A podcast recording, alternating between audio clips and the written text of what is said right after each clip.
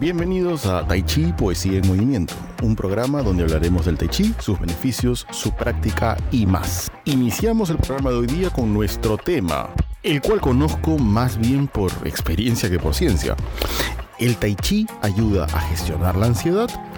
¿Cómo están mis queridos guerreros de la paz? Mi nombre es Alfredo Ishiguro y me alegro de poder llegar a ustedes a través de este podcast que hemos hecho con mucho cariño.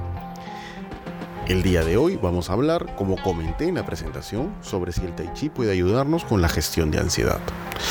Es por demás conocido, tanto por los practicantes como por el público en general, que el tai chi es la base de la medicina preventiva tradicional china. Nos ayuda a aumentar tanto la flexibilidad como el equilibrio. Pero, ¿qué tanto influye en las emociones? Como he repetido numerosas veces en diferentes entrevistas, videos y artículos que he publicado, el Tai Chi es un arte marcial interno fundado por Chen Guanting hace casi 500 años, en el cual se conjugan tres cosas: el arte marcial de los Chen, la medicina tradicional china y la filosofía taoísta. En su práctica se da mucha importancia a la respiración profunda, a mantener la mente en el estado presente a través de la intención y la atención en el movimiento y tomar la relajación como punto de partida de la fuerza.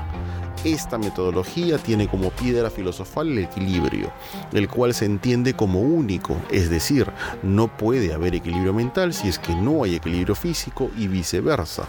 Esto nos permite concluir que para el tai chi cultivar la mente es un factor fundamental para el desarrollo de su práctica. Los ejercicios no tienen solo la finalidad de rehabilitar y fortalecer el cuerpo, sino también la mente. Eso significa liberarla de procesos que alteren su percepción, como son la ansiedad y la depresión. Para que esto suceda, debemos seguir el debido proceso enseñado por el gran maestro Chen Lei de manera regular y continua, ya que estimula a tu cuerpo para que de forma natural libere los componentes ansiolíticos necesarios. Estos bioquímicos endógenos son la oxitocina, también conocida como la hormona del abrazo, la serotonina, la dopamina y las endorfinas u hormonas de la felicidad. Pero ¿cómo sucede esto? En nuestro canal de YouTube hemos hablado en el video Cómo aprender Tai Chi Chuan, tres principios fundamentos del Tai Chi, acerca de los tres principios que rigen la práctica de nuestra escuela. Los tres principios son relajación, amplitud y continuidad. Y en el video, ¿qué pasa cuando genera un ejercicio de meditación, trance o relajación profunda según el Tai Chi? Hemos hablado acerca de la importancia de la atención y la intención en nuestra práctica.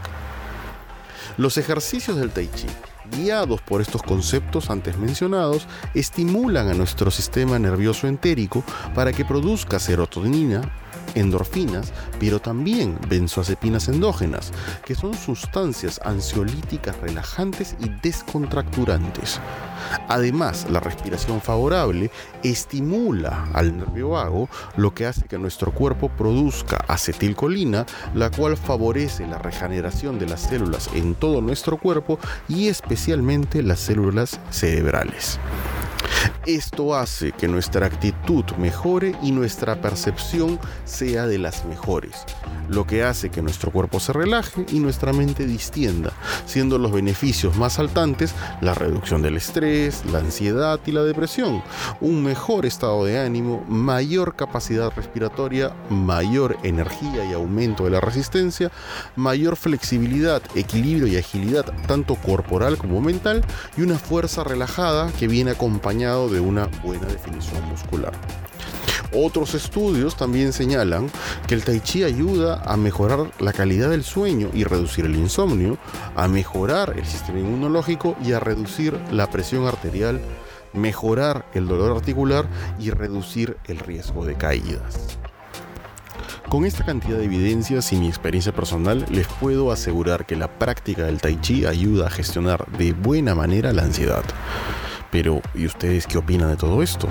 Déjenos sus comentarios, preguntas y sugerencias que gustoso los leeré y daré respuesta a sus inquietudes. En el próximo programa hablaremos sobre la importancia de la buena postura. Y ahora sí, Hasta aquí el programa de hoy, me despido hasta la próxima semana. No se olviden de compartir el programa entre sus grupos de conocidos y amistades que así nos ayudan con la difusión. Si quieren inscribirse en nuestras clases virtuales, escríbanos a info.taichiestilochen.com y si quieren apoyarnos de una manera directa pueden hacerlo vía Patreon, Buy Me a Coffee o PayPal. Buena práctica y hasta la próxima semana.